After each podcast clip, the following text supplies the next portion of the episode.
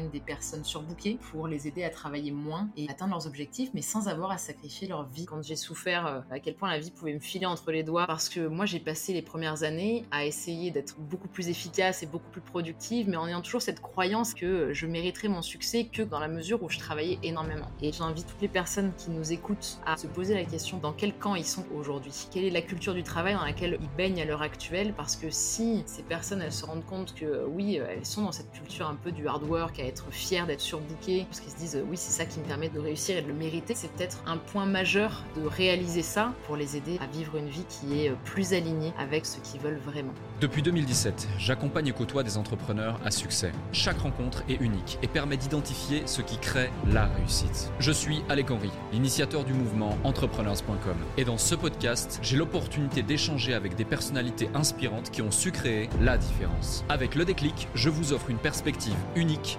afin que vous puissiez à votre tour faire la différence. Salut Laura. Hello Alec. Comment tu vas? Bah écoute, ça va très bien et toi? Yes, au top, au top. Bon, on introduit le podcast comme ça. Euh, à chaque fois, on introduit le podcast comme ça. Hein. Tu écoutes pas assez d'épisodes, visiblement. Tu vois, tu as été étonné par mon salut, Laura. Euh, plus sérieusement, plus sérieusement, tu sais pourquoi tu n'écoutes pas assez de podcasts? Dis-moi. C'est parce que tu n'as pas encore assez de temps pour écouter mes podcasts dans ton agenda. On va trouver cette solution. On va trouver cette solution. Je pense que je pense que c'est pas ça. J'ai l'habitude d'utiliser les petites bribes euh, et d'écouter les petites bribes que vous euh, distillez euh, sur les réseaux sociaux. Donc j'ai à chaque fois j'ai les petites pépites en fait des épisodes. C'est pour ça. C'est mon excuse. ok, ok, voilà. Bon bah.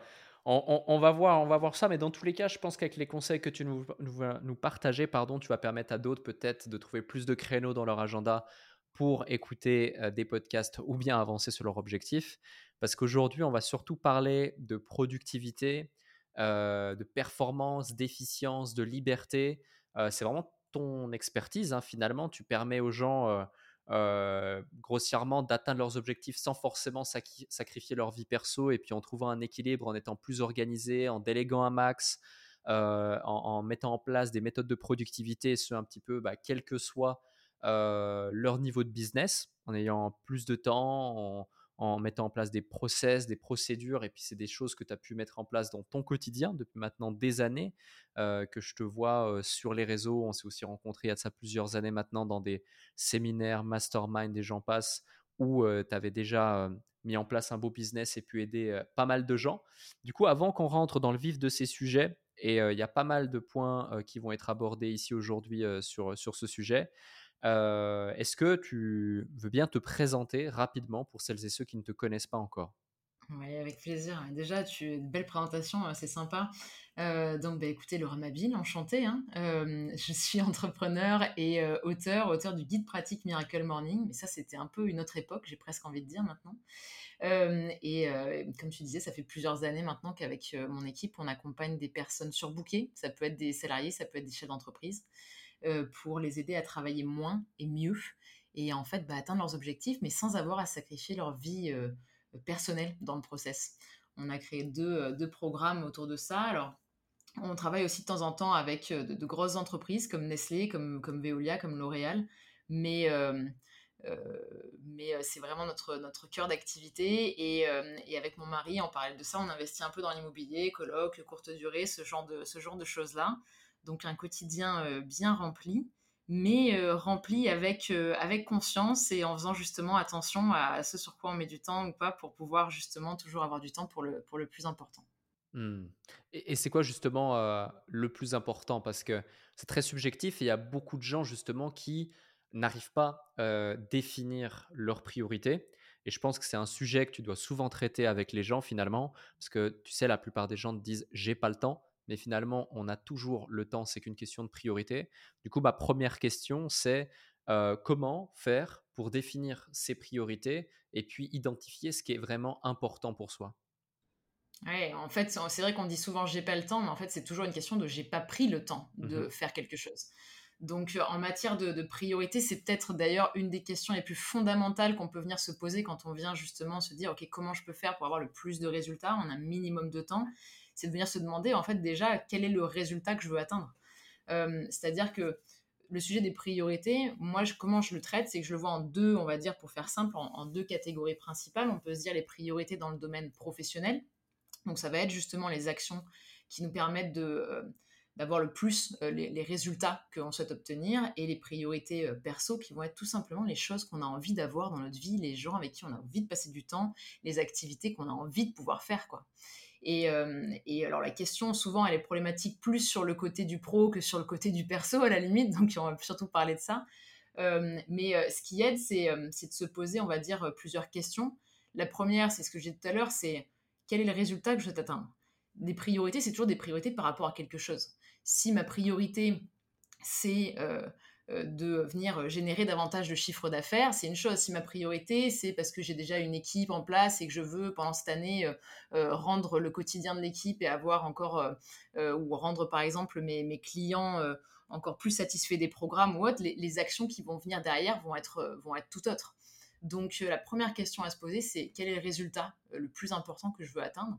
Et en fonction de ça, déjà de pouvoir ensuite identifier derrière, on va dire, deux types d'actions. Il y a toujours deux types d'actions. Il y a les actions prioritaires, évidemment, et les actions secondaires.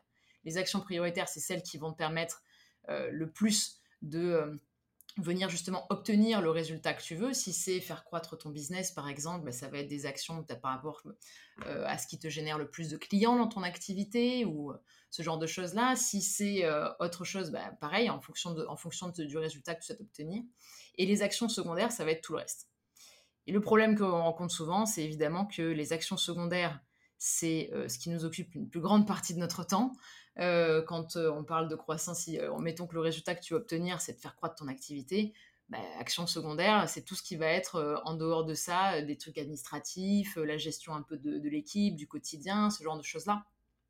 et c'est la première chose qui est intéressante de faire, c'est d'arriver à avoir, un, cette clarté sur le résultat que tu vas obtenir, et deux, de pouvoir justement faire un petit peu ce, tableau avec les deux colonnes et se dire, OK, les actions qui me permettent directement d'obtenir ce résultat et les actions qui doivent être faites euh, pour que l'activité, par exemple, tourne bien, mais qui ne sont pas forcément celles qui vont me faire aller au-delà du niveau auquel je suis aujourd'hui.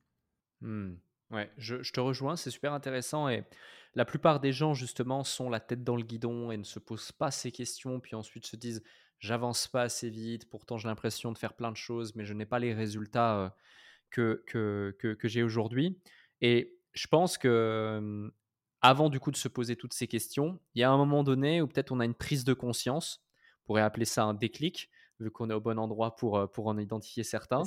dans ton cas, quels ont été les éléments qui, dans ta vie, dans ton parcours, t'ont justement poussé à vouloir maîtriser ces sujets de la productivité, maîtriser ces sujets de la gestion de ton temps, euh, de manière efficiente, de manière efficace, pour pouvoir justement accorder davantage de temps peut-être à des choses qui sont bah, importantes à tes yeux ou à ton équilibre pro et perso, etc. etc. Ça peut va paraître un peu, euh, un peu atypique de dire ça, mais en fait, euh, moi, une des choses qui a joué sur ce, chemin, c'est que j'ai des parents qui m'ont eu tard. Ils m'ont eu à, à, 40 et 42 ans. Et, et j'ai toujours eu conscience du coup que mes parents étaient plus âgés que la moyenne. Et ça, quelque part, surtout quand je suis rentrée dans la vie active, euh, et que les choses ont un peu dégénéré, on pourra y revenir justement, euh, ça m'a toujours donné cette, euh, cette crainte de pas profiter assez d'eux et d'une façon générale des personnes que j'aime. De, de me réveiller, tu vois, dix ans plus tard ou le jour de, de leur mort et de me dire, en fait, t'es passé complètement à côté d'eux, t'as pas profité d'eux, t'as pas profité des moments que vous auriez pu avoir ensemble. Et euh, parce que pourquoi? Parce que tu étais tellement préoccupé par les aléas du quotidien, par euh, le travail, les choses à faire, etc., que tu es passé à côté d'une façon générale, bon, bah, deux en l'occurrence, ou au final de, ma vie, quoi. Mmh. donc ça, c'est un truc qui a planté une petite graine, en fait, je pense, chez moi, et qui fait que justement, quand derrière je me suis lancée dans mon activité de freelance, qui est la première chose que j'ai fait en démarrant dans la vie active. Et que justement, j'avais tellement envie de, réussir, de, bien gagner ma vie, de, faire ce qu'il fallait pour, pour avoir une belle activité, etc. Bah, j'ai travaillé comme, jamais. Je travaillais en fait quasiment non-stop les journées. Je travaillais le soir, je travaillais les week-ends. et d'ailleurs pour pas forcément les, résultats financiers que je voulais avoir. Et à ce moment-là, je me suis rendu compte que petit à petit, je me suis coupée un petit peu de tous les gens autour de moi.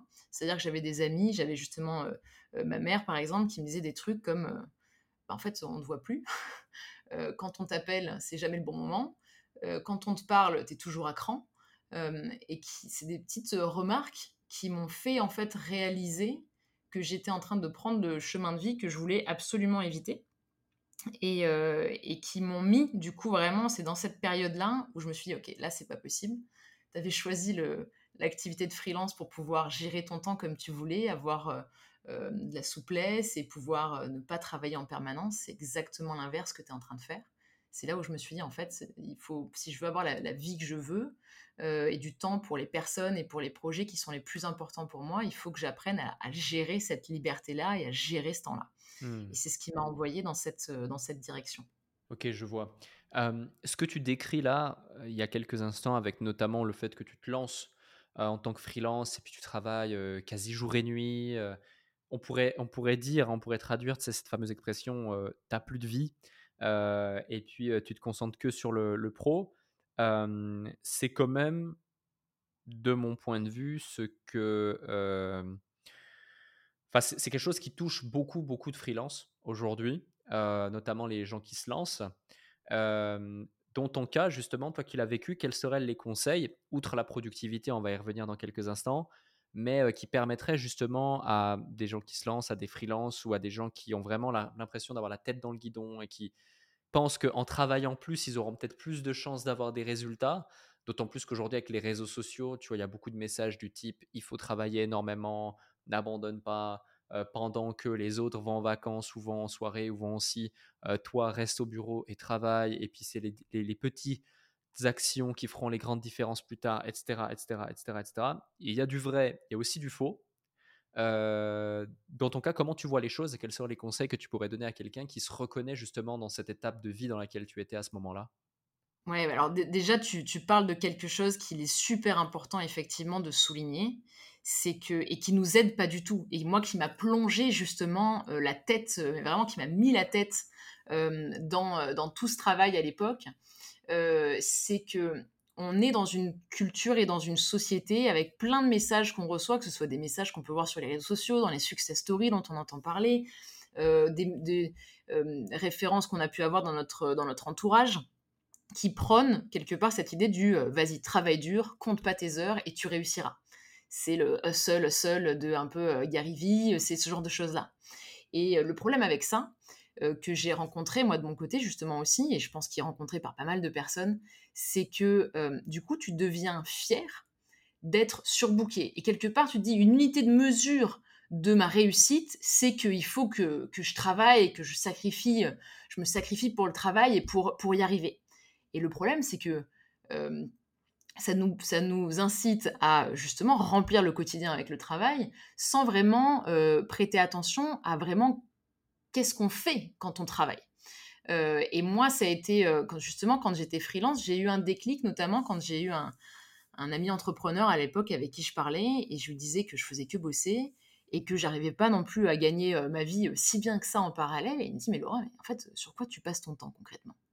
Et donc, je lui décris à ce moment-là, je lui dis, bah écoute, voilà, je fais ci, fais ça, les projets clients, machin, la com, à ci, à droite, à gauche.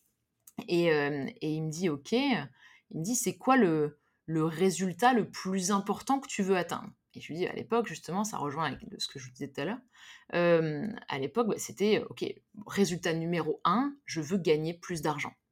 Ok, il me dit, du coup, est-ce que tu réalises qu'en fait, ton résultat numéro un que tu veux atteindre, c'est gagner plus, mais que dans la pratique, 90% de ton temps de travail est passé à délivrer tes clients actuels, les produits, enfin, les services plutôt que tu as vendus à tes clients actuels, à faire un petit peu la, gestion euh, du quotidien, à répondre aux emails, machin et compagnie, mais que tu passes quasi zéro temps à vraiment développer sur des actions qui pourraient développer ton activité. Et c'est une petite claque ce jour-là, même une sacrée claque en fait que je me suis prise parce que je me disais, mais je travaille tout le temps. Je peux pas faire plus que ce que je suis en train de faire là. Mais en fait, je travaillais pas sur les bonnes choses. Mmh. Et euh, du coup, le conseil pour reboucler par rapport à ce que tu me demandais, le conseil que je peux donner par, aux, aux freelances qui se sentent justement sous l'eau aujourd'hui, euh, freelance ou même chef d'entreprise hein, d'ailleurs, mais le freelance, tu le, tu le, ressens encore plus parce que souvent tu vends ton temps.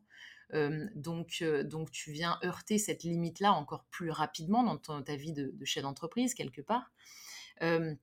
c'est un, de se donner un cadre. Moi, je suis sortie d'un contexte où quelque part, il y avait toujours eu des horaires de ci, de là, et pour la première fois, j'avais pas de cadre. Je pouvais travailler n'importe quand, n'importe où, et c'est très facile dans ces moments-là, du coup, de bah, travailler presque à tout moment et un peu partout.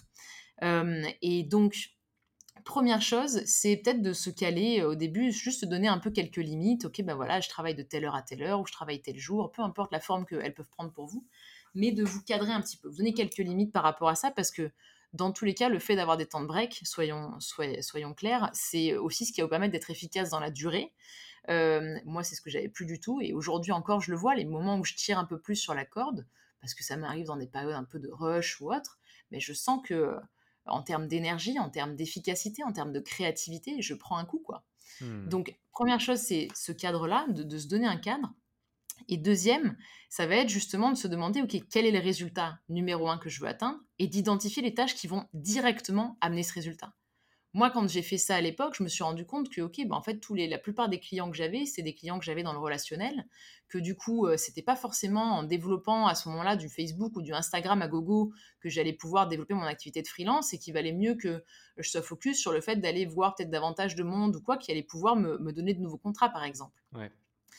Et donc, il y a, cette question-là à se poser quels résultats et quelles sont les actions un peu qui m'amènent le plus le résultat que je veux obtenir? Et ça, de les placer dans la semaine, limite en début de semaine, et de les protéger, de protéger ce temps-là qu'on va avoir très souvent envie de venir remplacer par autre chose, les urgences du moment, en se disant oui, mais j'ai pas le choix, etc. Puisque c'est ce qui nous permet de continuer à développer l'activité et, de ne pas avoir aussi, quand on est freelance en particulier, ces, creux et, ces pics de, de, chiffre d'affaires quelque part quand tu as eu plein de contrats, d'un coup tu prospectes plus du tout, du coup tu es en train juste de délivrer tes clients, et puis après d'un coup il n'y a plus de clients, tu n'as plus d'argent qui rentre, c'est la panique, et, tu repars dans un mode où il faut vite, vite, vite, vite trouver plein de clients, et etc. etc. Mmh. Ouais, complètement, non, je te rejoins. Je te rejoins, c'est super intéressant de, remémorer ce parcours et puis d'y donner quelques clés. Et justement, à un moment donné, quand tu as ce déclic, tu commences à lire certains livres, dont La semaine de 4 heures, dont d'autres. Est-ce que tu peux nous raconter cette phase et puis derrière, surtout, bah, ce qui en découle et qui fait que, bah, un, tu appliques des conseils et tu vois qu'il bah, y a un changement dans ta vie, et deux, tu développes une expertise et puis tu deviens aussi perçu comme une experte de par la visibilité que tout ça va générer. Salut à vous tous qui êtes de plus en plus nombreux à écouter le déclic. Je tenais à prendre quelques instants pour vous en remercier personnellement. Grâce à votre soutien et votre écoute, nous connaissons une croissance fulgurante parmi les podcasts business en francophonie. Si aujourd'hui vous voulez améliorer votre karma, je vous invite à laisser un avis et 5 étoiles maintenant sur la plateforme de podcast sur laquelle vous écoutez cet épisode. Cela ne prend que quelques instants et ça aide énormément pour continuer de vous offrir des interviews de plus en plus inspirants avec des invités inédits. Je lis tous vos avis et ils représentent beaucoup pour moi. Maintenant, retour à l'épisode. En fait, ce qui s'est passé, c'est que du coup, euh, j'ai commencé en tant que freelance. Je me suis dit, euh, enfin, quand euh, j'ai fini mes études, pendant un moment, je pensais que j'allais finir chef de projet dans une agence de com, etc. Mais fort heureusement, j'ai eu des expériences qui m'ont permis de, changer de voie et de me dire non, en fait, je vais créer ma boîte, je vais faire mon truc euh, autour de choses qui, moi, me font kiffer et euh, être ma propre boss. Euh, et, donc, à ce moment-là, je ne savais pas trop, en fait, qu'est-ce que j'allais faire, par contre, concrètement. Donc, je me lance en freelance en faisant monétiser un peu, du coup, les, les, les connaissances que j'avais appris à l'époque dans la communication sur Internet, un peu ce genre de choses-là. Et en attendant de trouver autre chose. Alors, je lis, je pense comme beaucoup de personnes, la semaine de 4 heures de Tim, Tim Ferriss, qui me fait dire Ouh, intéressant ça, et ces modèles d'entreprise qui justement te permettent a priori un, super rendement entre ce que tu peux gagner et, le temps investi. Et je me dis, bah, ok, très bien, je veux créer euh, des formations en ligne. C'est euh, génial, ça correspond tout à fait à ce que je veux faire. J'ai toujours envie d'apprendre, découvrir de nouveaux trucs, machin, tout ça. Je vais partager ce que je mets en pratique et ce qui fonctionne le mieux à travers des formations en ligne. Et, euh, donc, en fait, à cette période-là, je, je, me dis, OK, je veux faire ça, mais je ne sais pas forcément sur quoi je vais pouvoir faire une formation en ligne. Je ne sais pas sur quoi je peux être légitime, sur quoi je peux apporter assez de valeur pour vraiment faire un business autour de ça. Euh, et, je lis plein de bouquins pendant cette période, plein de bouquins business, plein de bouquins de dev perso, parce que ça, c'est un truc qui m'a toujours fait kiffer. Et je me dis, OK, bah, on va commencer à se construire une audience petit à petit. Et en même temps, je vais essayer de, publier quelques, quelques articles un peu sur plein de sujets différents pour voir si jamais il n'y a pas quelque chose qui, un sujet qui, qui fait tilter plus qu'un autre et qui, qui me pourrait me donner un peu une piste sur ce que je vais faire. C'est vraiment parti comme ça, à vrai dire. Et à cette époque-là, je, je lis en fait Miracle Morning. Je mmh. lis Miracle Morning, ça fait six mois que je me lève à 5h30 tous les matins, que je fais toutes mes activités, je fais du sport, la méditation, les affirmations, tout de la totale du Miracle Morning. Et je fais un article en fait pour venir bah, partager cette expérience, qu'est-ce que j'ai mis en place, comment ça m'a aidé. Un article qui s'appelle Pourquoi je me lève à 5h30 justement tous les matins? et qu'est-ce que vous gagneriez en faire autant? Et en fait cet article-là, ça a été un, tremplin incroyable puisque en quelques jours, il était repris sur le Huffington Post. Il était traduit dans plein de langues différentes. Euh, été contactée euh, presque du jour au lendemain par euh, M6, France 2 pour qu'ils viennent, ils viennent tourner chez moi. Je me suis retrouvée du coup en, pyjama aux 20h de France 2 parce que j'avais l'équipe télé qui était venue tourner en fait les morning routines que je faisais. Et, ça, ça a été un, tremplin incroyable pour moi parce que du coup, je suis passée de quelques centaines d'abonnés à 8000 abonnés d'un coup et ça m'a donné le sujet sur lequel j'ai pu me lancer parce que c'était la première formation que je suis venue créer. C'est ce qui m'a aussi permis d'être, d'être contactée. J'ai été contactée par la maison d'édition qui allait éditer le Miracle Morning en France, les éditions First, et qui m'ont proposé d'écrire un livre. C'est comme ça que je me suis retrouvée du coup à écrire un livre. Soit dit en passant, j'ai failli rater leur message qui est arrivé dans mes messages Facebook. Euh, je crois que je leur ai répondu un ou deux mois après qu'ils m'aient envoyé le message. enfin bref, donc euh, c'est ce qui, ce qui m'a fait euh, lancer l'activité que j'ai aujourd'hui et c'est ce, justement ce, ce partage en fait progressivement de tout ce que j'apprenais qui m'a permis d'avoir mes premières occasions pour venir vraiment monétiser, monétiser et créer mon business en fait. Mmh. Ouais, c'est, c'est super intéressant et, et, justement lorsque tu lorsque tu lis tous ces livres, que tu fais ces articles, que tu as de la visibilité, donc tu mets en place des actions pour monétiser ton audience, etc., etc., etc. Mais je sais que tu étais dans ce schéma où tu te dis, voilà, on n'est jamais mieux servi que par soi-même, travailler seul, c'est la clé. comme beaucoup de gens, comme moi je l'ai été, moi un des seuls regrets que j'ai à l'égard du recrutement, c'est que j'ai pas commencé à recruter plus rapidement. Euh, ça mmh. m'aurait permis d'avancer encore euh, plus rapidement et je serais, je serais peut-être euh, encore plus loin aujourd'hui. en tout cas, si je peux faire tout ce que je fais aujourd'hui, c'est pas grâce à moi, c'est vraiment grâce à mon équipe. Rien que sur le podcast, tu vois, on est une équipe de six personnes, temps plein, qui sont dévouées corps et âme, etc. Et sans ça, ça serait impossible de gérer pour moi.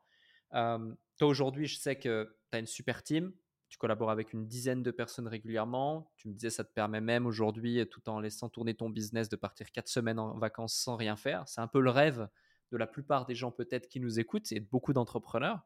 Quand on a une vision aussi plus liberté que euh, créer un empire, par exemple.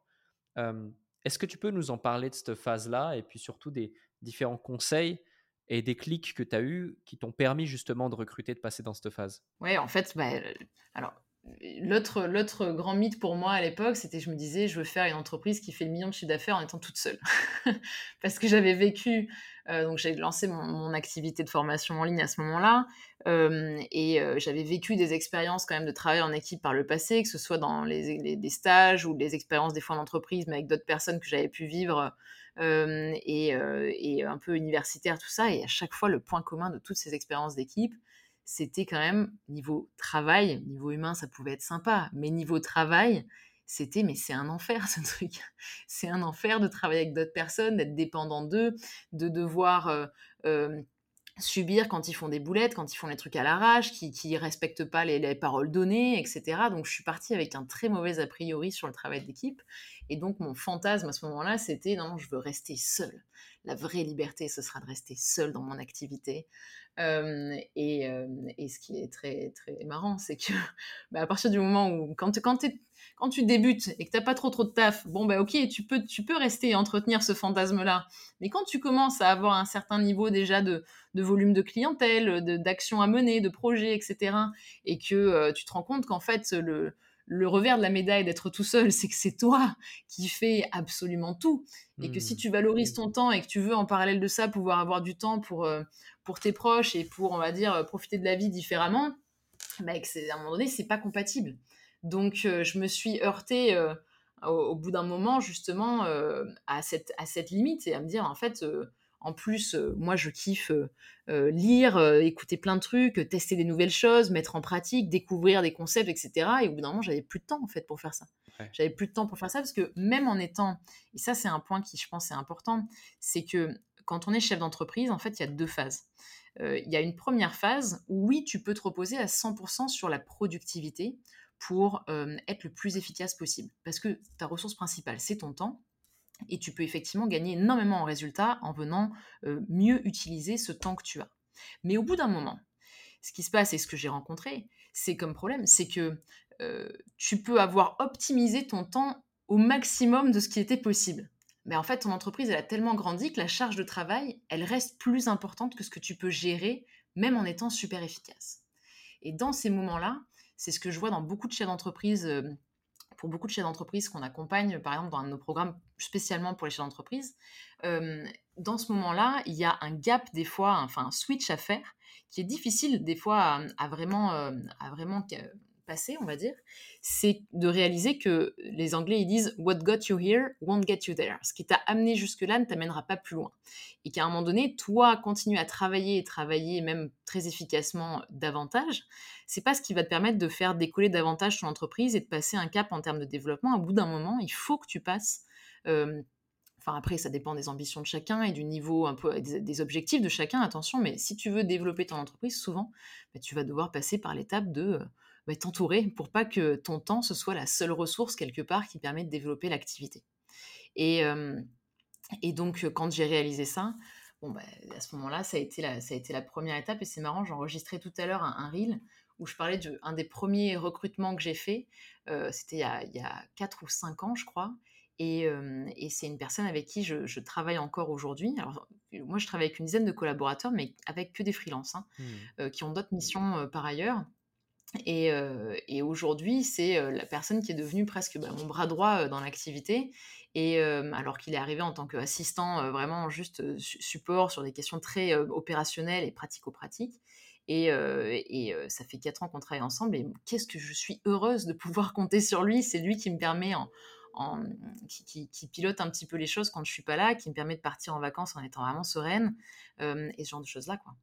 Donc, ouais, il y a déjà ce sujet sur la distinction. Et après, je crois que tu me demandais qu'est-ce que, ouais, qu'est-ce que je peux conseiller, c'est ça par rapport à, pour des personnes qui sont peut-être à cette étape-là? C'est ça, exact. Et surtout, tu vois, ce que tu évoques là me fait penser à un autre, un autre sujet qui, je sais, tu maîtrises. C'est vraiment ces deux cultures de travail entre le hard work et le smart work, où, où souvent on va penser que, voilà, bah, il faut travailler plus, il faut charbonner, etc. Puis tu vas absorber, absorber, absorber jusqu'à t'étouffer et d'être dans ce goulot d'absorption jusqu'au moment où tu vas être OK de prendre de la hauteur, de travailler plus intelligemment, de superviser, de structurer, de déléguer. Et ça, c'est vraiment un truc, tu vois, que bah, j'ai mis en place aussi à de nombreuses reprises dans mes structures ou celles de certains clients consulting. Mais pour la plupart des gens, en fait, je me rends compte, peut-être tu as le même constat, ils n'osent pas parce qu'ils n'ont pas forcément confiance en eux ou confiance aux autres et ils ne savent pas recruter la bonne personne, euh, superviser, etc. ils, pensent que c'est plus simple pour eux de juste faire, en fait, que de le faire faire.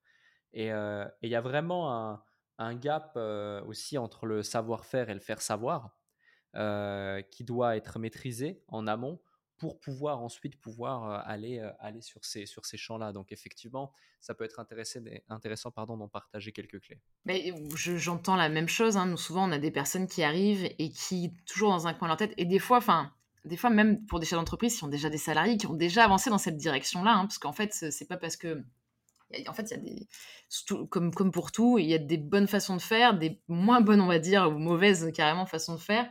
Et le problème, c'est que souvent, bah, quand on est chef d'entreprise, on n'est pas forcément formé à ça. On découvre les choses sur le tas. Et, euh, ce qu'on entend souvent, nous, c'est oui, bah, ce, réflexe de se dire ce sera plus rapide si je le fais moi. Euh, ou alors, non, je peux pas déléguer ça, il y a que moi euh, qui, peut, qui peut gérer ça dans l'activité. Euh, et je peux prendre par exemple ce, dernier point-là. Je peux, pas, quand on entend quelqu'un, un client qui nous dit je peux pas déléguer ça, il n'y a que moi qui peux le gérer. ça c'est super intéressant parce que en fait, ce qui se passe, il y a, un, mécanisme quelque part bien précis qui se passe quand on se dit ça, c'est que on est dans, ce, qui est appelé la compétence inconsciente. La compétence inconsciente, qu'est-ce que c'est? C'est ce que ma mère, un jour, je suis, j'ai pas encore le permis, je suis en voiture avec ma mère et je lui demande qu'est-ce qu'elles font en fait, chacune des pédales, à quoi elles correspondent, qu'est-ce qu'elles font? Et elle est en train de conduire quand je lui pose cette question-là, et elle se tourne vers moi rapidement et elle me dit je sais pas. Euh, et je suis un peu sur le, sur le cul, on va dire, quand même, quand elle me dit ça. Je lui dis, comment ça, tu sais pas, tu es en train de conduire Elle me dit, oui, mais en fait, je me souviens même plus, c'est automatique. Et, aujourd'hui, ça me fait pareil. Euh, c'est-à-dire qu'en fait, la compétence inconsciente, c'est typiquement quand tu as tellement fait les choses, c'est tellement intégré que en fait, tu te rends même plus compte de comment euh, tu procèdes pour faire les choses, comment tu fonctionnes. et le problème, c'est qu'il y a beaucoup de chefs d'entreprise qui sont là-dedans. Leur business, c'est c'est tellement une partie importante de leur quotidien et ils sont tellement investis, ils ont déjà tellement fait de choses que pour beaucoup de sujets, ils sont en compétence inconsciente, c'est-à-dire qu'ils se rendent même plus compte de ce qu'ils savent. Et donc, une des choses qu'on fait dans ces cas-là, c'est de venir un petit peu déconstruire, parce qu'il y a toujours un process ou des principes ou une, une, approche qui dicte la façon dont il fonctionne. Et à partir du moment où on vient mettre ça en lumière, du coup, c'est beaucoup plus facile de venir déléguer les choses derrière et de systématiser un petit peu le fonctionnement de l'entreprise. Mmh. Mais comme tu dis, du coup, il y a plein de blocages en fait, parce que bah, bien souvent, voilà, on a cette crainte de pas, que la personne elle va, elle va, mal gérer les choses et qu'il va y avoir des, des, erreurs qui vont être faites, que ça va nous coûter d'une façon ou d'une autre. Il y a cette crainte de lâcher un peu de, contrôle derrière, il y a cette crainte de pas forcément trouver les bonnes personnes avec qui, euh, avec qui travailler et que du coup on s'enferme dans une relation qui va nous, qui va nous pourrir la vie. Euh, il y a plein de craintes euh, autour de, de, la délégation. Et en fait, pour, pour toutes ces craintes, bah, comme là je disais pour le côté un peu, bah, non, en fait, je peux pas déléguer, je vois pas comment je peux m'y prendre, il y a en fait des méthodes derrière qui peuvent évidemment utiliser pour, euh, pour simplifier les choses. Je, pense, euh, je prends un autre exemple, c'est euh, la question du recrutement. que ce soit un recrutement d'une personne salariée ou d'une personne qui va travailler en tant qu'indépendant sur certaines missions dans l'entreprise. moi aussi, j'ai eu ce, flip-là. Alors moi, je suis quelqu'un d'assez flippé, je doute beaucoup, donc quand je vais sur quelque chose, c'est que je me suis un peu baqué quand même. Et, et, une des choses qui m'apaise et qui m'aide énormément tous les recrutements qu'on fait et qu'on recommande aujourd'hui à tous nos clients qui, font des recrutements aussi, euh, c'est euh, une étape qu'on utilise dans tous les process de recrutement, du coup, c'est de faire des euh, missions tests. Pour les gens qui ont peur, qui se disent, ok, mais je veux recruter quelqu'un, mais cette personne, c'est pas sur la base d'un CV ou d'un profil LinkedIn ou d'une lettre de motivation ou d'un petit portfolio que je vais pouvoir me rendre compte vraiment de est-ce que c'est la personne qui va vraiment être la bonne pour moi dans, pour les missions que je vais confier. La mission test, elle est là pour venir soulager au maximum cette interrogation-là et pour permettre en fait, le, un, non seulement de, de raccourcir considérablement le process de recrutement, parce que nous, sur des recrutements où on a par exemple plus d'une centaine de candidatures, la mission test, ça vient limiter direct et on garde que les 20% de personnes qui sont les plus motivées, parce qu'il y en a une partie qui ne remplissent pas tout simplement la mission test. et ça vient en plus te donner encore plus d'éléments pour venir bah, justement bel et bien te rendre compte si la personne c'est la bonne pour les missions que tu veux lui confier. Je prends un mmh. exemple de la forme que ça peut avoir. Mission test, peut-être sur un, sujet de recrutement qui va concerner la plupart des gens, parce que souvent, un des premiers rôles qu'on recrute, justement, c'est un rôle d'assistant, assistant support, assistant opérationnel, pour nous aider un peu sur toutes les tâches mécaniques du quotidien. Moi, qu'est-ce qui s'est passé quand j'ai utilisé justement cette mission test pour un recrutement d'assistant? Bah, Par exemple, une des questions que je posais, c'était ok, ben voilà, voilà un exemple d'email de, d'un client mécontent parce qu'il il a l'impression de ne pas avoir reçu ses accès, alors que il a dû les recevoir, ils sont dans les spams, machin ou quoi. Comment tu réponds à ce client? Euh, tu vas déjà, par exemple, avec ça, faire la différence entre ceux qui vont faire une réponse euh, pratico-pratique euh, basique, mais très froide, qui va risque d'énerver le client encore plus derrière, ou la personne qui va mettre les formes, qui va être un peu plus justement dans le fait d'arrondir les angles, de, de, donner une bonne expérience en fait au client. Une autre question, c'était, je crois que j'avais mis, c'était ben, on a un problème sur le site internet. Le site internet, il y a par exemple toute la section blog qui bug. et c'est à toi de, voir qu'est-ce qui cloche et de réparer le problème. Comment tu procèdes? On ne fait pas forcément travailler, quand je parle de mission test, c'est pas forcément de faire travailler la personne sur une mission qui va être rémunérée, c'est juste pour voir la façon dont elle, fonctionne, la façon dont elle réfléchit.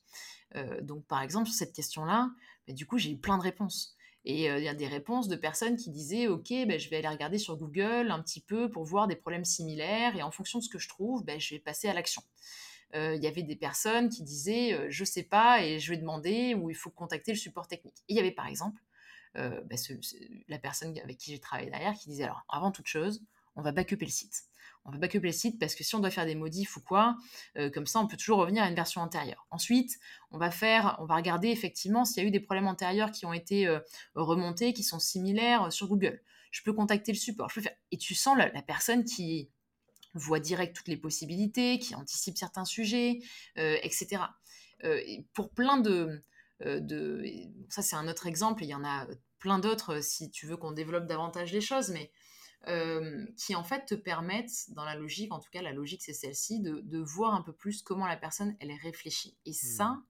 vraiment dans, dans l'expérience qu'on a eue et l'expérience des clients à qui on fait mettre ça en pratique, qui derrière veulent plus en passer, franchement, c'est déjà une énorme aide pour arriver à venir cibler les bonnes personnes avec qui, avec qui travailler, par exemple, quand tu es dans une étape de recrutement.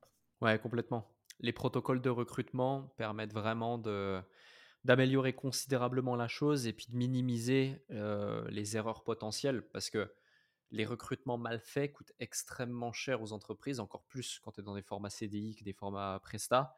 Mais mmh effectivement, donc il y, a ce genre de, choses, les exercices, et aussi moi ce que j'appelle le sérum de vérité, où tu vas justement demander à des gens qui ont travaillé avec lui ou elle bah, des feedbacks ou, plein d'autres choses encore, d'autres méthodologies. Mais ouais, c'est intéressant. Il y, y a, un autre sujet sur lequel je voulais revenir, c'est que en gros, pourquoi chercher à être plus productif finalement?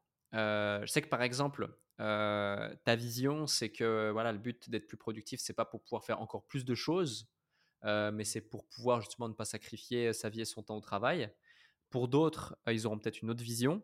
Toi, dans ton cas, effectivement, pour développer un petit peu plus la tienne et, et aussi les motivations derrière, c'est quoi, c'est quoi ta vision? Moi, ma vision, c'est que. Alors, il y a un truc qui me vient quand tu me parles de ça, c'est je ne sais pas si tu connais le livre Les cinq plus grands regrets des personnes en fin de vie. Non, euh, je connais pas qui a été écrit euh, par en fait une infirmière en soins palliatifs, donc il a quand même côtoyé pas mal de ces personnes-là. Et elle te, les deux plus premiers regrets, les deux plus grands regrets, ceux qui reviennent le plus souvent, c'est numéro un, je, en fait, je regrette de pas avoir vécu la vie que je voulais vraiment, d'avoir vécu la vie que un peu les autres attendaient de moi. Et ça, ça peut être lié au travail, mais à plein d'autres choses aussi. Et le deuxième plus grand regret, c'est je regrette d'avoir travaillé si dur. Et moi, j'ai toujours un, petit truc dans la tête, en fait, de le jour où je meurs, qu'est-ce qui va faire que je serai heureuse quelque part de, la vie que j'ai vécue et qu'est-ce qui peut faire que je suis deg et que j'ai des regrets. Et, et, ça, ça joue, tu vois, dans, dans, mon esprit. Pour moi, vraiment, on dit souvent que notre temps, c'est notre ressource la plus précieuse. Et, je pense que c'est tellement vrai, le temps, c'est l'unité de mesure de la vie qui passe. Et comment tu passes ton temps, c'est comment tu passes ta vie. Et donc pour moi, la meilleure façon de vivre la vie que j'ai envie d'avoir, c'est de m'assurer que j'utilise mon temps avec conscience et pour les choses que je veux vraiment faire, pour être avec les personnes avec qui je veux vraiment être et vivre les expériences que j'ai vraiment envie de vivre. Et, donc, derrière le côté productivité qu'on associe souvent au fait au travail, pour moi, il y a juste ce sujet du temps qui est, l'envie de pouvoir, en fait, mais kiffer le plus ma vie et pas. Et je l'ai vécu, en fait, sur une période courte. Et il y a des personnes qui le vivent sur des décennies ou sur toute leur vie.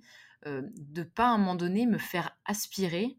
moi, c'est un peu ma peur et c'est du coup ce qui, ce qui guide mes efforts dans, dans tout ce côté gestion du temps de pas me faire aspirer par la vie au sens un petit peu, tu sais, des contraintes. ah bah voilà, je travaille, il y a tel truc à faire, telle chose, les contraintes, les impératifs du quotidien. Ces moments que, que j'ai vécu où tu as l'impression que tu contrôles, enfin, tu maîtrises rien, tu es toujours en train de faire ce qu'il faut à un moment donné ou à un autre, tu te lèves le matin, tu es dans la contrainte jusqu'au moment où tu te couches le soir, et ensuite tu te relèves le matin et tu es encore dans la contrainte et dans des choses qui, qui te sont imposées, que tu t'es imposées mais qui te conviennent pas. quoi. Et, et ce que je veux pas, c'est justement vivre ça, et le vivre trop, long, enfin, trop longtemps ou du tout, quoi, et de, derrière de, pouvoir que regretter d'avoir raté toute une période de ma vie, ou ma vie plus généralement, parce que en fait, je me suis pas assez posé cette question-là et j'ai pas assez pris les devants pour pour utiliser vraiment mon temps comme je souhaite et avoir la vie que j'ai envie d'avoir. Donc en fait, le sujet pour moi, c'est plus celui-ci, c'est effectivement, donc par rapport spécifiquement au travail, surtout bah, de faire en sorte de, réussir intelligemment, de ne pas tomber dans ce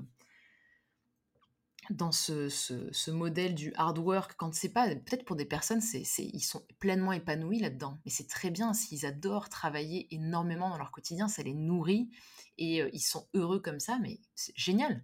Mais pour toutes les personnes qui, euh, comme moi à une époque, du coup, se disent, mais en fait, c'est pas ça la vie que je veux. Quand est-ce que ça s'arrête ça? C'est pas possible.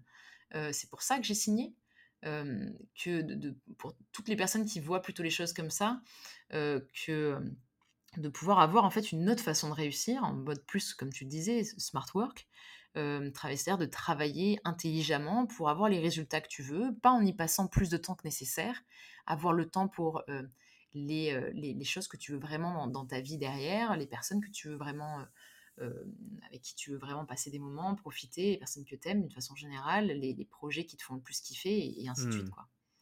C'est ça ma, vision en fait un peu du, du sujet. C'est super intéressant et je pense qu'il y a beaucoup de gens qui nous écoutent qui se reconnaissent euh, là-dedans. Et justement, est-ce qu'il y a quelques petites astuces, quelques petites choses que tu pourrais recommander à celles et ceux qui nous écoutent, nos auditeurs, qui pourraient potentiellement appliquer dès la fin de, de, ce podcast, voire même directement dans ce podcast, que tu appliques au quotidien que tu fais appliquer au quotidien et qui peuvent booster la productivité ou sais, toutes ces petites choses qui des fois cassent l'attention, comme par exemple couper les notifications ou autre.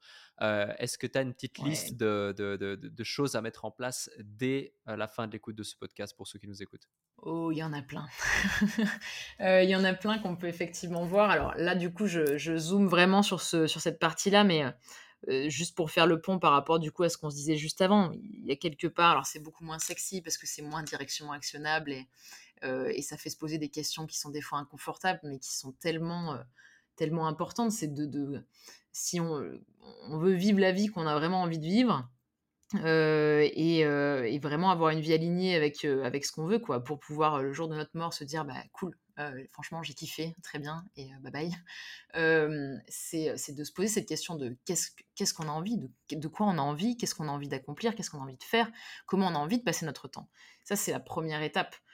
Mais je, ne développe pas du coup forcément là-dessus. On va plus aller, parce que ça, c'est un sujet qu'on pourrait développer sur un, un, podcast, je pense, à part entière, mais euh, pour, des, euh, pour ceux qui sont peut-être déjà juste dans le dur et qui sont en train de se dire, euh, je, justement, qu'ils manquent de, cruellement de temps pour faire les choses qu'ils ont envie de faire, qui travaillent trop, peut-être, par exemple, pour les personnes qui nous écoutent, il y a plusieurs petites choses que vous pouvez faire. Et moi, ce que, j'adore, et c'est une façon, j'essaie d'adopter cette approche-là dans toutes les méthodes, quelque part, d'organisation, etc., que je me suis créée, c'est toujours de me dire, OK, je, ne suis pas très disciplinée moi. Si vous mettez des, Kinder, des, chocolats à côté, euh, à côté de moi, je vais résister pendant 10, 20, 30 minutes, mais à la fin de la journée, euh, il n'y a, plus rien.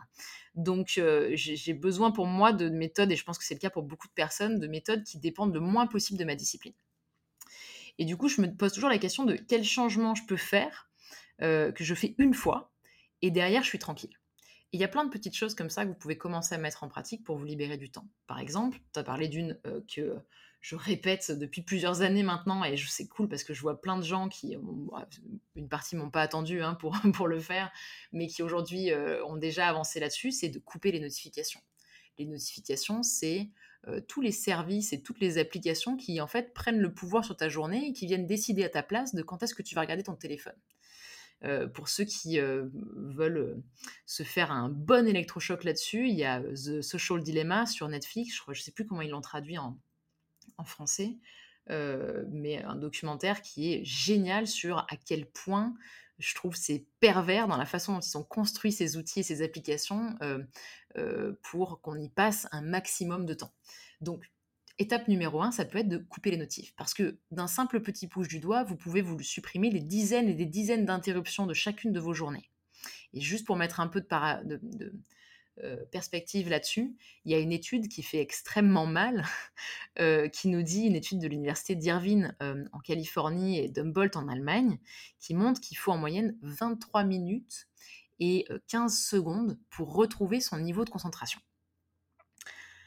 Imaginez, juste vous prenez ça, vous le multipliez par le nombre de fois où vous êtes interrompu dans votre journée, où vous vous interrompez tout seul justement pour regarder votre portable, et il y a de fortes chances que vous soyez en train de réaliser que en fait vous n'êtes jamais pleinement concentré dans votre journée. Et là, si on se focus sur la journée de travail, ou même ça peut être d'ailleurs sur votre journée perso, parce que vous n'êtes pas pleinement présent dans ces cas-là, dans les moments perso que vous vivez, sur une journée de travail, ça veut dire qu'une tâche que vous pourriez faire en une heure, bah, au final, elle vous prend peut-être une heure et demie ou deux heures, parce que vous n'êtes pas pleinement concentré sur ce que vous êtes en train de faire. Donc, une action, par exemple, ça peut être de couper les notifs. Une autre, moi, un truc que, j'ai installé il y a quelques années et qui a jamais quitté mon ordinateur, c'est une extension de navigateur qui s'appelle Newsfeed Eradicator. Mmh. Newsfeed Eradicator, elle te permet de bloquer les fils d'actu des réseaux sociaux euh, sur ton ordi. C'est-à-dire que tu peux aller sur Facebook, alors particulièrement intéressant pour ceux qui doivent pour le travail aller sur YouTube, aller sur Facebook, aller sur Instagram et qui vont peut-être des fois sur l'ordi ou LinkedIn par exemple, puisque tu peux y aller, tu peux consulter tes messageries là-dessus, tu peux faire des recherches là-dessus s'il y a besoin, mais tu ne verras pas le fil d'actu. Le fil d'actu, il est remplacé par une petite citation qui fait que au lieu d'être aspiré, parce que le fil d'actu, son seul but, c'est de capter ton attention pour le plus longtemps possible, en fait, au lieu d'être aspiré par le fil d'actu et de tomber un petit peu dans le taillet du lapin blanc et de te réveiller 20 euh, minutes, 30 minutes plus tard en disant Attends, qu'est-ce que j'étais en train de faire juste avant ça? Bah, Du coup, ça te permet de rester focus, même en étant des fois sur ces sites-là. Ça, c'est un autre outil. Pareil, tu l'installes, vous l'installez une fois, hop, il est sur ordinateur et ça vous fait gagner du temps euh, pour tous les jours à venir sans plus avoir à vous en occuper sans euh, plus avoir à utiliser de, discipline quelconque pour résister à la tentation. Euh, une autre, je peux, il y en a, il y en a plein que je peux partager. Je, vais plus vite, mais une, autre application, moi qui me qui m'aide de, ouf, c'est que j'ai Instagram sur le mmh. téléphone. Je publie sur Instagram des choses, donc je garde l'application Instagram sur le téléphone, alors qu'il y en a certaines que j'ai supprimées, comme l'application des emails, comme l'application de Facebook par exemple. Et Instagram, j'ai installé une petite app qui s'appelle OneSec. One, O-N-E, Sec, S-E-C, qui en fait permet que quand je, vais cliquer sur le bouton pour l'application Instagram, avant de m'afficher quoi que ce soit, ça m'affiche un, petit message qui dit allez, respire un bon coup, en gros. ça me bloque pendant 20, 20 secondes peut-être. Et une fois que le message du en gros respire un bon coup est passé, ça me dit ok, ça fait déjà 32 fois dans les dernières 24 heures que tu as été sur Instagram. Est-ce que la dernière fois que tu y as été, c'était il y a une heure? Est-ce que tu es bien sûr de vouloir encore aller sur Instagram, quelque part? Et souvent, en fait, comme souvent, moi j'y vais de façon machinale, ben, ça me permet de, mettre un peu de conscience sur ce que je suis en train de faire.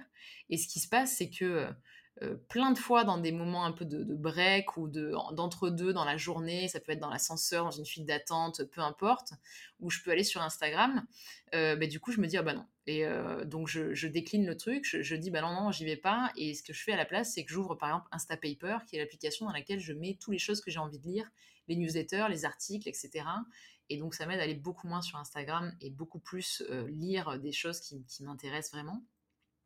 Et cette petite application, vous pouvez l'utiliser vous aussi. Vous pouvez l'utiliser pour d'autres applications qu'Instagram. vous pouvez l'utiliser sur plusieurs applications. Ça, c'est dans la version payante. Mais moi, j'ai qu'une seule app avec laquelle elle est reliée, c'est Instagram. Et ça me permet de, je pense, d'y passer. Je, pense vraiment que cette application, elle m'a aidé à gagner déjà plusieurs heures par semaine. Mmh, ok. Et justement, pour parler d'un truc qui, te fait gagner beaucoup de temps aussi par semaine, je sais que tu as une petite habitude que tu mets en place, qui est de justement prendre 30 minutes le lundi pour planifier toute ta semaine avec une méthode bien précise. et qui te permet de diviser considérablement ton temps de travail, en tout cas d'augmenter considérablement ta productivité. Est-ce que tu peux nous parler de cette méthode bien précise? Qu'est-ce que tu fais pendant cette demi-heure le lundi que les gens pourraient appliquer dès lundi prochain, pourquoi pas, qui fait que tu gagnes autant de temps et tu peux diviser jusqu'à par deux ton temps de travail avec ça. Oui, effectivement, c'est pour moi, c'est l'une des habitudes qui m'a, je pense vraiment, qui a vraiment contribué dans au, fait que je divise mon temps de travail par deux. alors, comme je disais, je suis pas quelqu'un de très discipliné. Le problème que j'ai rencontré quand je me suis au tout début, il y a quelques années, frotté à tout ce qui était justement productivité, organisation, c'est que, par exemple, j'avais lu GTD de David Allen, Getting Things Done c'est qu'en fait, des fois, je me disais, mais c'est super lourd, quoi, tout ça à mettre en place. Il faut toujours être en train de penser à des trucs, machin, tout ça, c'est compliqué. J'ai l'impression que c'était une charge de travail supplémentaire. Et du coup, pour pallier un petit peu à, ça, je me suis dit, moi, il faut que je groupe le plus possible des choses. Un, que ça me demande le moins de discipline, et que ce soit le plus groupé, genre sur un moment, je fais toutes les actions qui me permettent d'être organisée, ou presque. Et en tout cas, j'en fais un maximum. Et ce qui est ressorti de cette, euh, de cette idée-là, c'est effectivement cette habitude que j'ai euh, pris depuis euh, plus de sept ans maintenant, où chaque semaine, religieusement, quand je démarre ma semaine, j'ai mon café, mon thé, peu importe, je m'installe à mon bureau le lundi matin. Et la première chose que je fais, c'est que je viens planifier ma semaine en utilisant une méthode bien précise que je me suis créée avec justement toutes les, toutes les lectures et les expériences que j'avais pu avoir en la matière. Et, et donc, je viens me poser, je remplis, j'en ai fait une, feuille en fait que j'ai d'ailleurs sous les yeux, parce qu'elle est toujours sur mon bureau, que j'appelle ma worksheet hebdomadaire. Et, donc, j'ai une méthode bien précise pour venir organiser la semaine. Et il y a plusieurs choses que, du coup, que pour ceux qui nous écoutent, que vous pouvez utiliser pour vous dès la semaine prochaine. Alors, déjà, juste pour comprendre l'idée globale. Le but, c'est que, au lieu de, Enfin, ce qui se passe le plus souvent, c'est qu'on agit dans la réactivité si on vient pas planifier à un moment donné euh, sa semaine quoi, et même si vous avez d'ailleurs une mauvaise expérience dans la planification, restez avec moi, puisque je n'aimais pas planifier quoi que ce soit non plus avant ça. Hein. Mais ce qui se passe souvent, c'est que du coup, on prévoit rien. On se dit dans tous les cas, mes plans, ils servent à rien. au bout de deux heures, ça veut déjà plus rien dire. C'est déjà plus d'actualité. donc en fait, on passe nos journées à être plutôt dans la réactivité. On commence nos journées par regarder nos emails, par traiter les demandes des autres, etc. Et à aucun moment on vient anticiper un petit peu les choses pour s'assurer d'avoir du temps pour ce qu'on veut vraiment moi, cet outil-là et cette habitude-là, c'est ce qui m'a aidé à changer ça. Le but, en fait, c'est que dès le lundi matin, on ait une vision de comment on peut avoir du temps pour ce qui est le plus important pour nous, au niveau pro ou perso d'ailleurs, dans la semaine, pour bah, le reste de la semaine, du lundi au, dimanche si on veut. Moi, c'est du lundi au vendredi parce que je le fais pour le pro. et donc, en fait, je viens me poser une série de questions et faire une série de choses très déterminer chaque semaine pour arriver à, avoir ce plan euh, que je vais suivre ensuite pendant le reste de la semaine. C'est un petit peu, si je vais faire un parallèle, c'est un petit peu la différence entre euh, démarrer la semaine, c'est le parallèle que je, que je donne souvent là-dessus, c'est démarrer ta semaine en fait sans un plan, c'est comme si tu étais au volant d'une voiture avec 10 personnes dans la voiture avec toi, c'est une grosse voiture, et tu as une vague idée de où tu veux aller, et tu te mets en route pour 35 heures de, route, par exemple, avec tout le monde dans la voiture, les 10 personnes qui sont en train de te gueuler va à gauche, va à droite, fais ci, fais ça, machin, qui est un peu toutes les personnes qui peuvent intervenir dans notre semaine ou nous demander des trucs à droite et à mmh. gauche. Et c'est sûr que cette façon de procéder-là, c'est pas celle qui peut nous aider à être le plus serein et à s'assurer d'avoir du temps pour ce que, et arriver en fait à la fin de la semaine là où on veut en être. Quoi. Donc, cette approche, c'est pour moi un petit peu, c'est ce qui me donne un, GPS de la semaine. Et euh, euh, la première chose que je fais, c'est euh, par exemple de calculer en fait le temps vraiment que j'ai disponible. C'est tout bête, mais on se dit des fois, oui, bah voilà, je travaille 5 heures par jour ou 7 heures par jour, peu importe. Donc j'ai 5 heures par jour de dispo chaque, chaque jour de la semaine.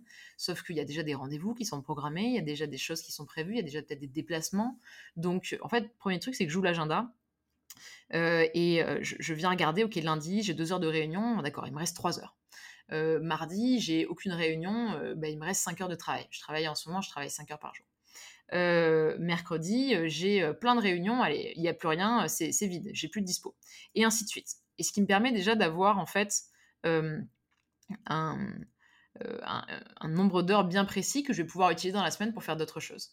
Ça déjà, c'est un reality check qui te permet de, qui te donne déjà une première petite claque parce que du coup, dans ta tête, tu te dis des fois, voilà, j'ai 20 heures de dispo, mais en fait, tu te rends compte que non, t'en as, en as 12 et que ces 12-là, il va falloir bien les employer. Mmh. Du coup. et ça, c'est par exemple la première étape.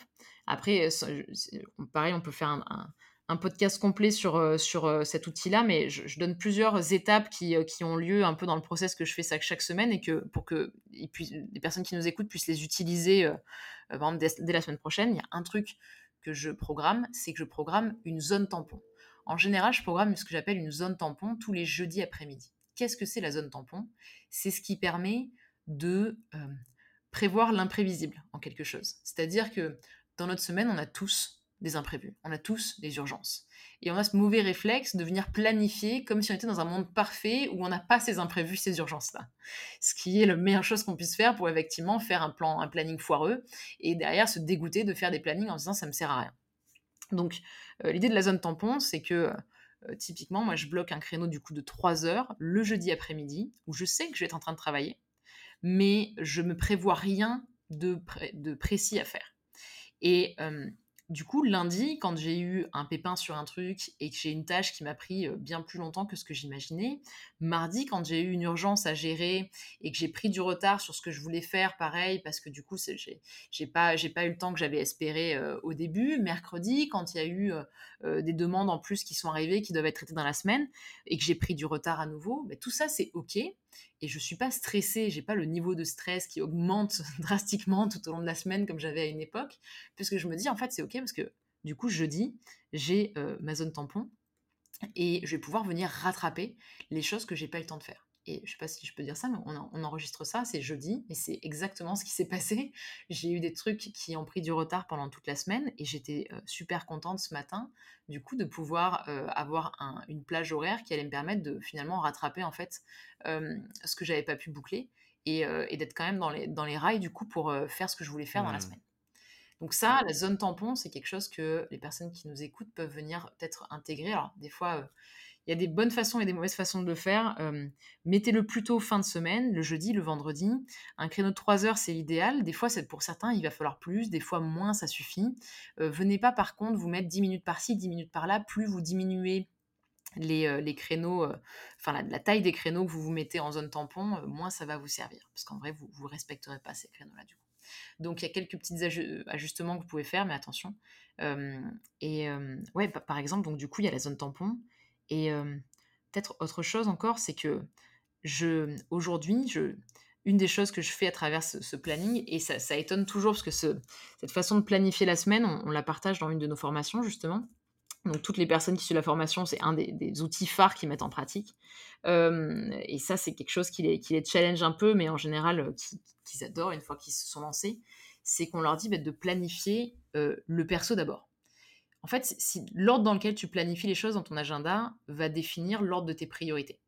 Donc, notre réflexe, la plupart du temps, c'est de programmer le pro d'abord. Si tu programmes le pro d'abord, eh ben, très bien, c'est le pro qui va passer en priorité dans ta vie. Puisque du coup, tu as tellement de choses à faire, souvent ce qui se passe, euh, tellement de choses à faire, tellement de, pression, tu veux avancer le plus possible, donc tu viens gaver ta semaine de, plein de choses professionnelles à faire à droite et à gauche, etc. Et quand tu te dis, ah putain, quand est-ce que je vais pouvoir aller courir? Quand est-ce que je vais pouvoir me faire une petite séance de ciné? Quand est-ce que je vais pouvoir voir, euh, aller boire un café avec un tel? Bah, En général, tu n'as plus de temps à ce moment-là qui reste pour faire ça. Donc, euh, c'est pour cette raison que moi, aujourd'hui, c'est ce que je fais et c'est ce qu'on recommande euh, aux, clients avec qui on travaille, c'est de programmer d'abord le perso, donc vos sessions pour de sport, vos moments de lecture, vos moments avec peut-être un moment de qualité avec sa moitié, tous les moments qui sont importants pour vous dans votre justement dans votre routine un petit peu personnelle, venez les, programmer avant de programmer quoi que ce soit d'autre euh, de, pro. Euh, et ça, c'est quelque chose qui, euh, qui aide énormément. Et je suis tombée sur d'ailleurs, je lisais la newsletter de Ali Abdal récemment, pour ceux qui connaissent peut-être le youtubeur anglais. Et il cite Ramit Sethi, qui, dans un échange qu'ils ont eu tous les deux, un des trois, en fait, une des trois clés quelque part que Ramit Sethi euh, donne sur justement qu'est-ce qui lui permet de, durer dans, le domaine et de euh, d'avoir la vie qu'il a envie d'avoir, c'est qu'il dit en fait je programme d'abord les choses personnelles. et dans un deuxième temps les trucs perso, les trucs pro, pardon. Donc, euh, bon, au final, euh, on n'est pas les seuls à, faire ça, quoi. Mais, euh, mais donc, ouais, par exemple, ça, c'est une des actions qui peut être mise en pratique pour planifier sa semaine. Et après, il y en a encore d'autres. Je sais pas si tu veux qu'on creuse un peu plus sur ce sujet-là. C'est extrêmement intéressant. C'est vrai qu'on pourrait en parler pendant des heures, mais déjà, avec tout ce que tu as évoqué, il y a des choses concrètes et actionnables.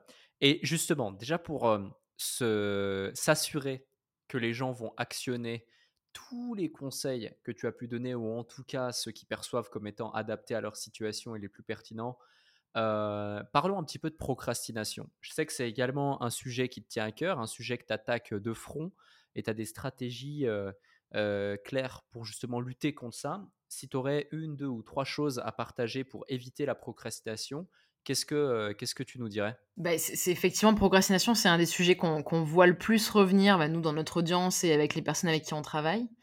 C'est un sujet, soyons clairs, hein, je, suis capable de procrastiner toutes les semaines. Je sens que les tendances à procrastiner, c'est juste que maintenant je, sais beaucoup mieux les gérer qu'à une époque. Donc moi aussi, hein, j'ai envie de, procrastiner régulièrement. et c'est vrai que c'est, euh, il y, a plusieurs choses au, fur et à mesure du temps. Euh, j'ai testé pas mal de choses. Il y en a trois que je garde et qui sont pour moi les, plus efficaces et que j'utilise vraiment le plus souvent. Euh, la, première, alors la première, elle peut sembler assez contre-intuitive et je l'ai, je, l'ai pas vue dans, pour le coup dans les, bouquins de productivité ou quoi. c'est que je viens quand je sens qu'il y a un sujet, une tâche sur laquelle je peux procrastiner, que j'ai pas envie de le faire, que j'ai envie de faire tout sauf ça je, euh, peux ouvrir un carnet et venir en fait noter euh, pourquoi j'ai envie de procrastiner sur cette tâche. Je prends un exemple, ça m'est arrivé il y a quelques temps, j'avais un message euh, à envoyer à quelqu'un pour lui demander un service. Sauf que cette personne, je la connais assez peu, je l'avais déjà sollicité par le passé pour lui demander un service, donc j'avais vraiment pas envie de faire ce truc-là, ça me mettait dans un inconfort le plus, plus total. Et en fait, ça fait déjà plusieurs jours que je devais envoyer ce message et que je l'avais pas fait. Donc là, je me pose, je me dis, allez, ça suffit. et je me dis, ok, qu'est-ce qui, te bloque? Et en fait, du coup, ce qui me vient, c'est que je me dis, bah, ok, je suis super mal à l'aise parce que je vais encore demander un service à cette personne. Et je sais pas qu'est-ce qu'elle va penser de moi derrière et comment elle va le prendre. Premier truc, ok, d'accord, je note ça. deuxième, c'est que je me dis, mais en fait, je ne sais pas trop comment formuler le message pour que ça passe le mieux possible, du coup. Et je note ça, du coup, ça marche. Et en fait, troisième, là, j'attends de, j'attends un mastodonte, tu vois. À ce moment-là, j'attends un vrai, une vraie bonne raison de repousser ce truc, autant, enfin, autant que j'ai pu le faire. Et, et j'ai beau chercher pendant encore une minute ou deux, et en fait, je me dis, bah non, en fait, il n'y a rien. Et là, le fait de voir ces deux pauvres raisons sur un bout de papier, je me dis, mais qu'est-ce que tu es en train de faire? Allez, bouge-toi le popotin. Et j'ai écrit le message et je l'ai envoyé dans les 10 minutes qui ont suivi. Mais qu'est-ce qui se passe quand on vient écrire euh, Pourquoi on procrastine? C'est qu'en fait, on vient euh, mettre un peu de conscience sur euh, nos, peurs. Des petites peurs comme des grosses peurs, ça dépend des sujets. Et c'est comme quand tu te retrouves dans une... Si je devais comparer, c'est tu te retrouves en fait dans une pièce, tu es, dans un, sous-sol de maison un peu flippant, dans la pénombre et tout. Donc il y a tout qui te fait flipper parce que tu vois rien, tu vois pas grand-chose, mais tu te dis, voilà, ça, ça fait peur. Et à partir du moment où tu viens allumer la lumière, tu te dis, ok, en fait, euh, bah, en fait, il n'y a rien de, bien flippant. Euh, et, du coup, c'est beaucoup plus facile d'avancer. Donc ça, c'est un, conseil un peu contre-intuitif, mais qui est super intéressant. Donc c'est déjà super efficace, mais qui en plus est super intéressant parce que des fois, les personnes qui vont faire ça, moi, je me rends compte, il y a des patterns qui reviennent, il y a des schémas qui sont récurrents mmh. pour moi. Et euh, j'ai souvent des blocages qui reviennent qui sont liés à qu'est-ce que les personnes vont penser de moi, à d'autres d'autres sujets, mais là c'est le premier qui me vient en tête. Et du coup, ça me permet de savoir que bon ben oui, j'ai un sujet là-dessus. Je suis un peu trop attentive sur ce que les autres pensent de moi. J'ai envie de faire plaisir à tout le monde. J'ai pas envie. Enfin, et, et c'est que des fois tu tombes sur des sujets que tu peux te dire ok bah tiens ça mérite que je vienne un peu creuser ça et que je vienne me me libérer peut-être d'un blocage ou level up sur un sujet ou un autre. Donc ça c'est la première chose. Euh, que, je, que je conseillerais. Il y en a deux autres qui sont euh, plus euh, pratico-pratiques, on va dire, et que justement je viens faire quand j'organise ma semaine. Quand on parlait de, ma façon de planifier la semaine tout à l'heure, là, en 30 minutes le lundi matin, ben, ça c'est une des choses que je peux venir faire à ce moment-là. deux choses pour éviter de procrastiner, c'est toute tâche qui est un peu longue, on va dire plus de deux heures, et sur laquelle on sent qu'on a tendance à procrastiner une des choses qu'on peut faire, c'est de venir la diviser en de plus petites tâches. c'est, je crois, Confucius qui disait, si tu veux bouger la montagne, tu commences par bouger les petites pierres. Bah, l'idée, là, c'est la même. et l'idée, c'est de ne plus avoir un mastodonte en tête de, flipper en disant mon Dieu, par quel bout je vais prendre les choses, je sais pas ce que je vais, comment, comment je vais m'y prendre, etc. pour faire ça. à une époque, bah, justement, quand j'écrivais les articles dont je parlais tout à l'heure sur un peu les, meilleurs bouquins que je lisais et ce que je mettais en pratique, ce que je découvrais à l'intérieur. quand je faisais des articles, des fois, je, flippais justement parce que je me disais, putain, je veux faire le meilleur article possible. Et, et si ça c'est pas, enfin, bon, un peu perfectionnisme. Et ces articles-là, ça pouvait me prendre plusieurs heures pour les pondre. Et je pouvais procrastiner des fois dessus parce que j'avais envie de faire un truc excellent et, c'était toujours mieux de se dire que j'allais faire un truc excellent demain. et, et, le fait d'avoir fait une, liste de plus petites tâches de, ok, bon, bah, article 1, je trouve le sujet. 2, une fois que j'ai le sujet, je note toutes les idées de choses que j'aimerais partager sur ce sujet-là, pêle-mêle. Je me fais juste un petit brainstorm intérieur. Ok, une fois que j'ai toutes mes idées, bah, je vais venir faire structurer les différentes parties de l'article partie 1, partie 2, partie 3. Ok, une fois que j'ai ça, je vais faire un premier brouillon, mais un, premier brouillon euh, dégueulasse, vraiment. il faut que je sois euh, euh, vraiment le, plus. juste, je, couche toutes les idées que j'ai en tête sur le papier, et puis après, on viendra relire, et ainsi de suite. Et le fait d'avoir différentes étapes comme ça, ça rend le fait d'avancer beaucoup plus mmh. simple. Et ça, c'est un truc que vous pouvez venir plugger directement euh, quelque part, quand vous venez organiser votre semaine, justement, de venir vous dire, ok, bah, bah voilà, j'ai telle et telle tâche à faire. Voilà, ça, je sens que c'est un truc que j'ai déjà pas envie de faire maintenant, donc j'aurais encore moins envie peut-être de le faire le moment venu. Euh, et typiquement, justement, d'office, venir se dire, ok, bah, je, me le répartis en quelques plus petites tâches pour rendre les choses plus digestes et, euh, et me donner, en fait, rendre ça plus, plus simple d'avancer en fait, dessus. ça, c'en est un deuxième et un troisième, troisième chose qui, qui aide énormément lutter contre la procrastination, c'est de programmer les choses sur lesquelles vous êtes tenté de procrastiner à des moments bien stratégiques. avant, ce que je faisais, et notre réflexe à tous, je pense, enfin une grande partie des gens, c'est les trucs qu'on veut procrastiner, on, les, on, les, programme à la toute fin de la journée. On se dit, ouais, je le, je le, ferai après, je le ferai après, je le ferai après, toujours en fin de journée. Et puis la semaine passe et on se dit plutôt vers la fin de la semaine, et ainsi de suite. Et moi, j'ai remarqué quelque chose en fait dans ma façon de fonctionner et qui, je pense, est applicable pour beaucoup de personnes, en tout cas transposable à beaucoup de personnes. C'est que les trucs, si je, si je programme une tâche que je veux procrastiner le euh, jeudi ou le vendredi, c'est mort. Je vais pas la faire. Il y a de fortes chances que je procrastine dessus. Parce que c'est la fin de la semaine, parce que j'ai déjà un peu usé les batteries, j'ai déjà usé de ma capacité de prise de décision, j'ai déjà fait pas mal de choses. Et niveau d'énergie est plus bas. Et au final, bah, du coup, c'est beaucoup plus difficile d'avancer sur ces, sur ces sujets-là quand on a un niveau d'énergie qui est plus bas. En revanche, les mêmes actions, aucune différence par ailleurs. Je les programme le lundi ou le mardi, par exemple, et plutôt en début de journée plutôt que dans l'après-midi. Là, d'un coup, j'ai beaucoup plus de chances de bel et bien les réaliser. Parce que je sais que je suis la plus efficace en début de journée et en début de semaine. Alors peut-être qu'il y en a qui nous écoutent, qui se disent, mais moi je suis plus efficace le soir ou l'après-midi ou peu, importe. Mais faites en fonction de là où vous savez que vous, vous êtes les plus efficaces.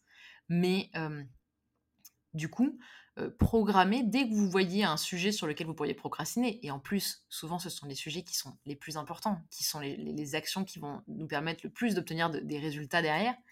Ben, programmez-les au moment stratégique pour vous. Et du coup, ce que je fais pareil quand je programme du coup ma semaine, c'est que toutes les actions sur lesquelles je peux être tentée de procrastiner, qui font partie des choses les plus importantes que je dois faire, je les programme le mardi matin, le mercredi matin.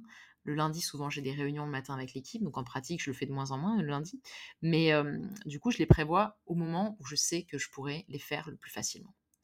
Et ça, c'est une troisième chose, du coup, que pour les grands procrastinateurs parmi ceux qui nous écoutent, que vous pouvez venir tester pour justement euh, procrastiner de, moins en moins dans votre quotidien. Ouais, c'est extrêmement intéressant tous ces concepts et je te remercie. Je te confirme qu'on pourrait vraiment en parler des heures de productivité, de stratégie, d'outils, d'astuces, de procrastination, de délégation, de structuration. De, il y, en a tellement et il y en a tellement euh, de plus en plus aussi. Et ce qui est fascinant et intéressant, et je pense qu'on se rejoindra là-dessus, c'est que il y a au moins autant d'astuces et de routines de productivité qu'il y a d'individus, parce que l'idée, c'est pas d'avoir une méthode unique, selon moi, c'est plutôt d'adapter des méthodes, des outils, des éléments, des routines, des stratégies, des tactiques, des templates, ce qu'on veut, à sa propre façon de faire et voir les choses, parce qu'on est tous différents. Et, c'est là qu'on arrive à vraiment trouver quelque chose de, puissant. Merci beaucoup, merci beaucoup pour cet épisode. Franchement, c'était une super masterclass. je suis très content de toute la valeur qu'on a pu délivrer. Et d'ailleurs, si celles et ceux qui nous écoutent ont eu autant de plaisir à nous écouter que je n'ai eu de plaisir à animer cet épisode, bah encore une fois, faites-le nous savoir avec les 5 étoiles sur Apple Podcast et l'avis sur votre plateforme de streaming préférée. C'est hyper important. Toutes les personnes qui nous écoutent, mettez un avis sur Apple Podcast ou sur votre plateforme de streaming préférée. Et puis aussi, vous pouvez retrouver Laura. On mettra le lien de ton site et le lien de ton LinkedIn, par exemple, dans la bio du podcast, comme on fait à chaque fois.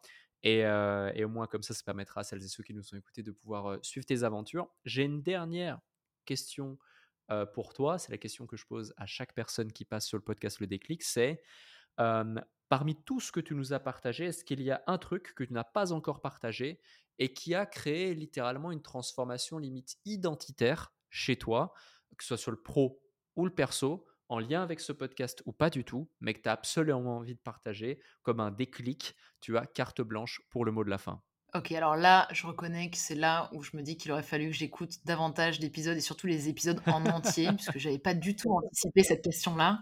Euh, ok, très bien. Alors attends, juste, non, mais euh, un déclic euh, que j'ai pas encore partagé, mais en mode changement identitaire drastique, rien que ça. Ça, hein,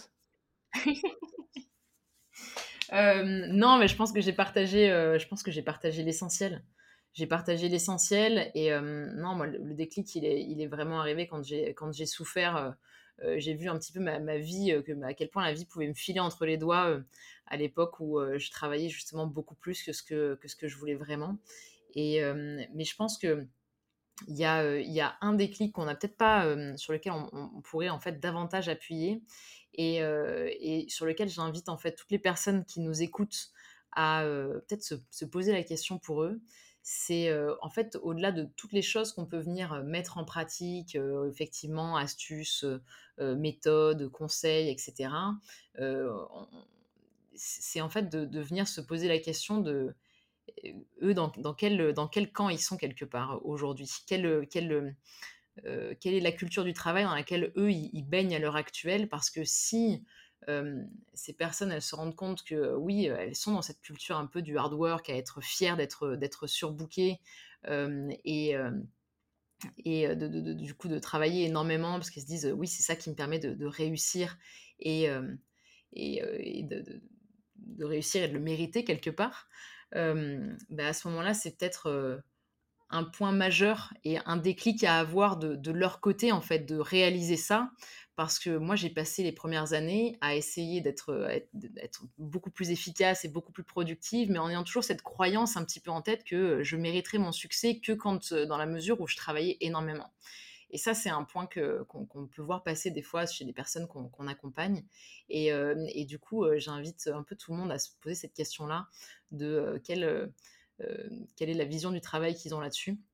Parce qu'il y a peut-être un déclic à avoir euh, de leur côté, justement, pour, euh, pour les aider à, vivre une vie qui est plus alignée avec ce qu'ils veulent, ce qu'ils veulent vraiment. donc, ce serait plus ça, à la limite. Pour Parfait. Merci Laura.